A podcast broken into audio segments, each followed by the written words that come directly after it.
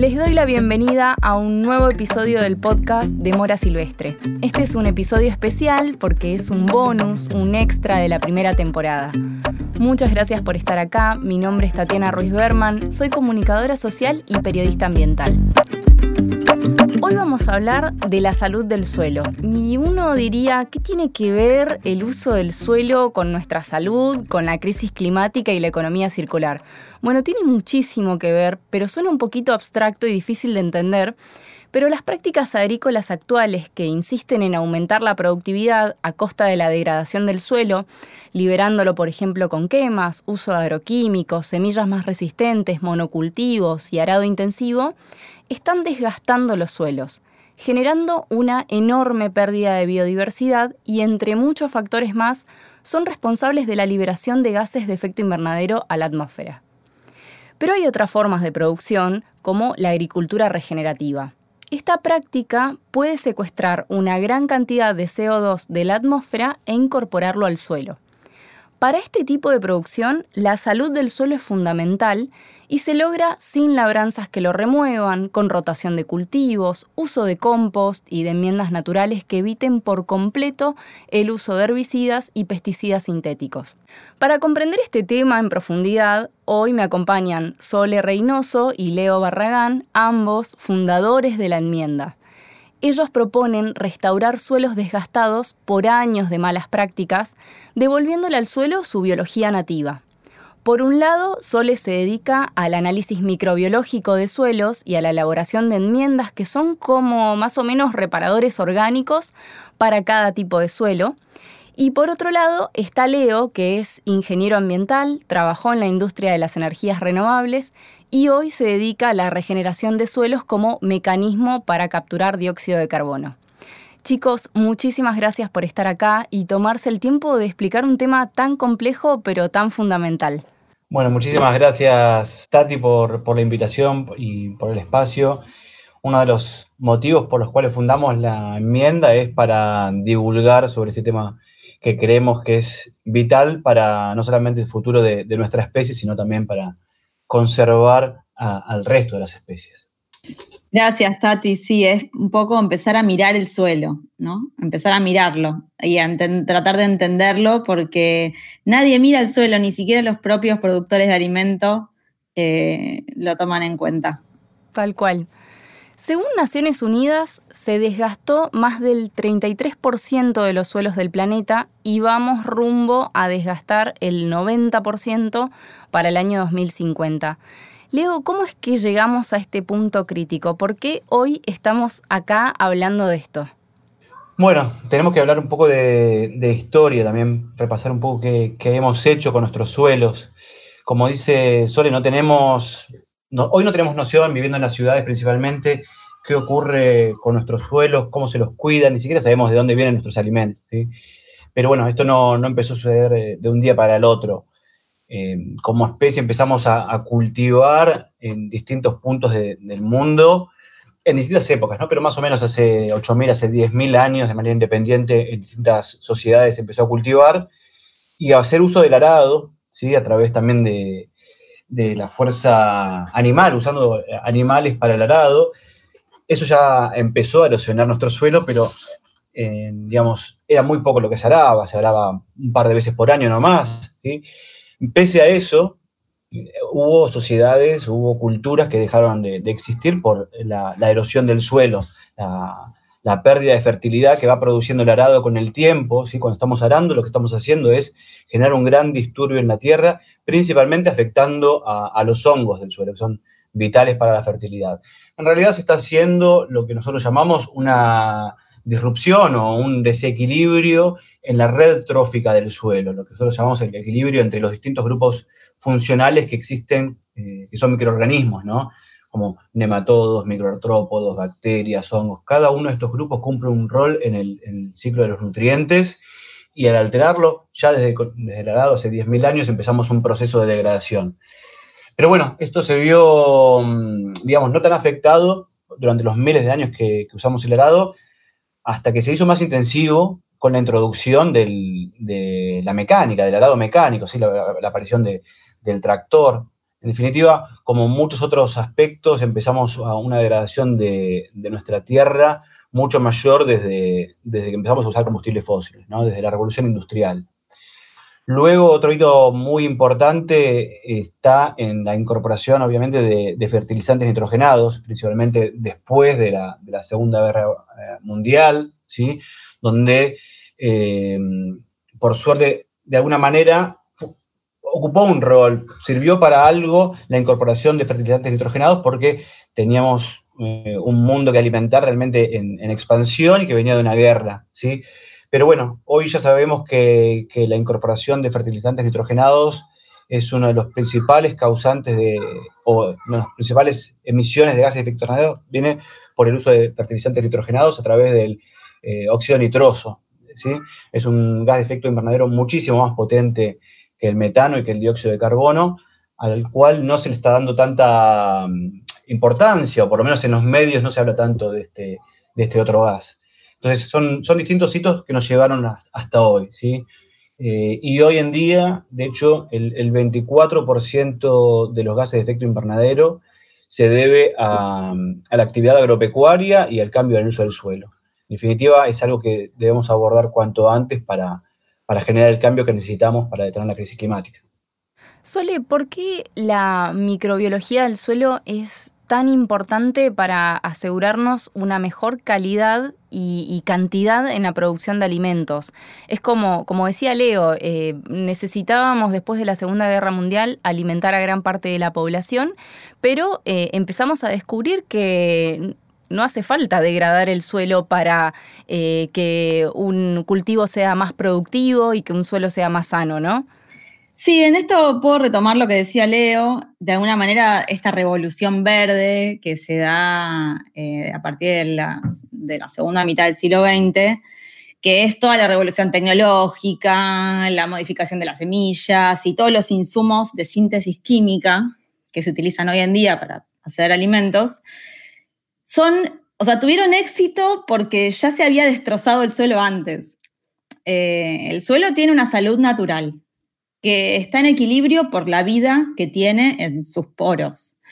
Tiene, el suelo tiene micrositios en donde se dan interacciones. O sea, los microorganismos no son una bolsa de gatos, como me gusta decir a mí, eh, sino que hay bacterias, hongos, protozoos, nematodos, microartrópodos y luego eh, insectos más, eh, más, más, altos en la cadena trófica, ¿no? todo eso tiene un equilibrio y cuando nosotros ponemos, desde el momento que ponemos una pala en la tierra, eh, estamos, por ejemplo, rompiendo parte del micelio. Las cifras de los hongos crecen como hilos, unen eh, microagregados y generan estructura. O sea, la gran esponja del suelo que todos quieren llegar, a esa esponja que tiene infiltración pero que a la vez retiene agua, eh, esa estructura fértil aeróbica, que en donde puede entrar el aire, puede entrar el agua, eso es gracias en parte también a los hongos y es de los microorganismos. O sea, los microorganismos generan su propio hábitat para vivir en el suelo. Cuando uno mata los microorganismos del suelo, se queda sin estructura, sin ciclo de nutrientes y sin defensas para las plantas. Las plantas evolucionaron junto con los microorganismos de manera tal que los microorganismos benéficos hacen que las plantas no se enfermen. Es como nuestra flora intestinal evolucionó junto con nosotros. Bueno, las plantas igual. Y como nadie ve los microorganismos con sus propios ojos, sino que se necesita un microscopio para observarlos, para entenderlos, para estudiarlos, no se tienen en cuenta. Y se piensan que los microorganismos son como superhéroes, que resisten todo como que resisten la aplicación de insumos químicos, resisten eh, eh, arado masivo, cada vez se ara más profundo, pensando que eso va a resolver algún problema de compactación, cuando en realidad el problema de la compactación es porque el suelo no tiene vida. Entonces, nosotros justamente eh, promocionamos esta vida, tratamos de devolverle esta vida microbiológica a los suelos, porque en un suelo vivo crecen plantas y que nos dan frutos y nos dan alimento, nos dan alimento saludable, sin residuos eh, de síntesis química, eh, sin transgénicos eh, y realmente finalmente es lo que queremos a nivel salud tanto para las personas como para los animales, porque también queremos la salud de, nuestros animales. Esta forma de producir desde un enfoque biológico tiene que ver mucho con, la salud también, ¿no? Solo el otro día hablábamos y me contabas que este, tanto tu vecino como vos tienen eh, un árbol de limón tu vecino todos los años dale que te dale con químicos al árbol para que sea más productivo y vos tratando de hacerle enmiendas al suelo, poniéndole compost y demás, tu limón no para de, dar limones. ¿Cuál es la clave? ¿Cuál es la clave para mantener el suelo sano realmente? Mira, es tan sencillo que hasta da miedo. o sea, el limonero, yo desde un principio el, lo, trasplanté, puse compost. Compost biológico, compost en donde están todos los grupos de microorganismos, porque los compost comerciales lamentablemente son compost bastante muertos, porque mm, en todo este sistema del, cuco a la microbiología, ¿no? del, miedo, de las enfermedades, eh, los sustratos casi que se no se esterilizan, no llegan a esterilizar, pero se queman tanto para que no tenga, qué sé yo, Escherichia coli, Salmonella, eh, coliformes, que termina siendo medio, medio, medio. Entonces, eh, cuando uno produce su propio compost y lo hace de una forma eh, específica para generar vida microbiológica, eso colocado en el suelo, sobre todo en la, tierna edad de un limonero, te genera algo que mientras no lo mates, mientras no le apliques nada, después la naturaleza sola sigue adelante y no para de dar. Es, alucinante la cantidad de limones que hay y la diferencia la veo porque me pude subir a la terraza del segundo piso y ver la diferencia entre los dos limoneros. Siguiendo esta línea del suelo sano, este, quisiera saber un poco cómo eh, considerando las quemas que están ocurriendo en el país, que ocurrieron de, suelos quemados, ¿de qué manera podemos recomponer un suelo quemado? Bueno, es una buena pregunta. Nosotros trabajamos, como dice Sole, también en, regeneración de suelos, ¿sí? En lo que respecta a, la quema puntualmente, también estamos viendo la posibilidad de trabajar en la regeneración del suelo desde la microbiología. Y la microbiología es lo que mm, primero coloniza un, campo degradado o devastado como es con las quemas. ¿sí? Lo que primero coloniza son las bacterias, eh, los primeros microorganismos, hongos, también en asociaciones como con líquenes, que empiezan a, bueno, a crear la estructura de la que hablaba Sole, que es lo fundamental para que luego también puedan desarrollarse los vegetales. ¿sí? Si no hay microbiología que vaya generando esa estructura, que vaya permitiendo que vaya eh, ingresando agua y aire, no vamos a poder tener el desarrollo de los vegetales esperado. Entonces, la sucesión ecológica que nosotros proponemos empieza con la incorporación de la microbiología. Quería rescatar, discúlpame, el tema de la sucesión ecológica, porque fue muy así al pasar y tiene mucho que ver con las quemas. Eh, la sucesión ecológica es este concepto desde, que va desde el suelo desnudo hasta un bosque. Es toda una cuestión de tiempo. Y ese tiempo tiene que ver con diferentes plantas que van colonizando el ambiente junto con la microbiología que le corresponde a esa planta. Entonces, sea por una quema de un incendio, sea por una quema con glifosato, que de alguna manera es una quema al fin, es un retroceso en la sucesión ecológica.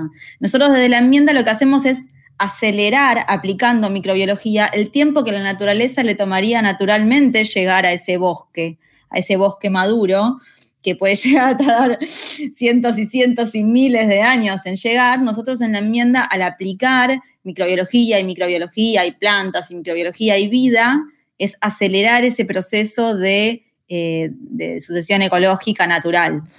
Suena mágico, realmente. Es que la naturaleza es mágica, ¿no? Eh, realmente eso no es magia porque sucede naturalmente. Nosotros lo que intentamos replicar en definitiva, perdóname Tati, es esto, ¿no? La, fertilidad del bosque natural. No hay nadie que vaya ahí a aplicar fertilizante para que se produzcan los frutos de un bosque, los hongos. Eso se produce naturalmente a partir de la microbiología del suelo. Entonces nosotros intentamos llevar la microbiología o, o el desarrollo microbiológico que sucede en un bosque a los cultivos, ¿sí?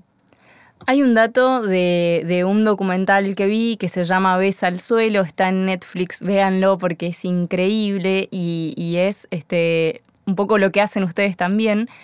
Em, y hablan de que un suelo sano puede este, capturar carbono, ¿no? Y fijarlo al suelo. Leo, ¿en qué consiste la captura de carbono del suelo y por qué es tan importante? Bueno, quizás también acá tenemos que hablar un poquito de, de las distintas esferas, ¿no? En las que, bueno, aprendimos quizás en la primaria cómo en realidad el ser humano lo, compartimenta de esa manera para simplificarlo, algo que también muchas veces es contraproducente, pero hablamos de la litósfera, la hidrósfera, la biosfera y la atmósfera. Cada uno de esos cuatro compartimentos, que insisto, no son estancos, están íntimamente relacionados, es una unidad, ¿no? Pero hay un intercambio permanente de energía y de carbono entre esas esferas, ¿sí? Lo que nosotros hemos hecho a partir del cambio del uso del suelo y del uso de combustibles fósiles principalmente fue movilizar ese carbono que estaba en la litósfera o en el suelo, en la biosfera también, hacia la atmósfera. ¿sí? En la época preindustrial teníamos 280 partes por millón de dióxido de carbono en la atmósfera, hoy estamos por encima de los 410 partes por millón. ¿Ese carbono de dónde vino? Bueno, insisto, de los combustibles fósiles y del suelo.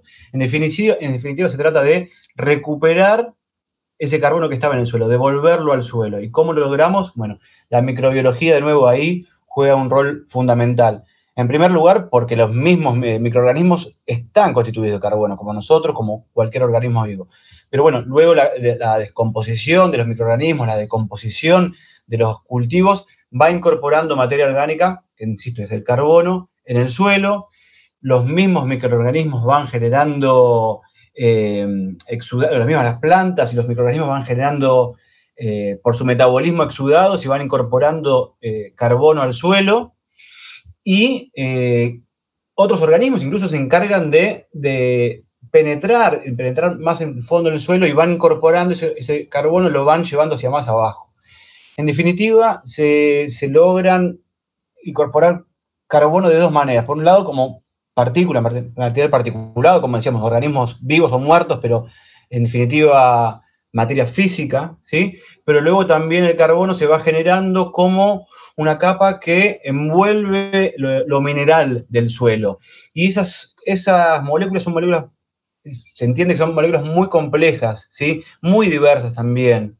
Eh, material que se fue incorporando durante siglos y milenios al suelo. ¿sí?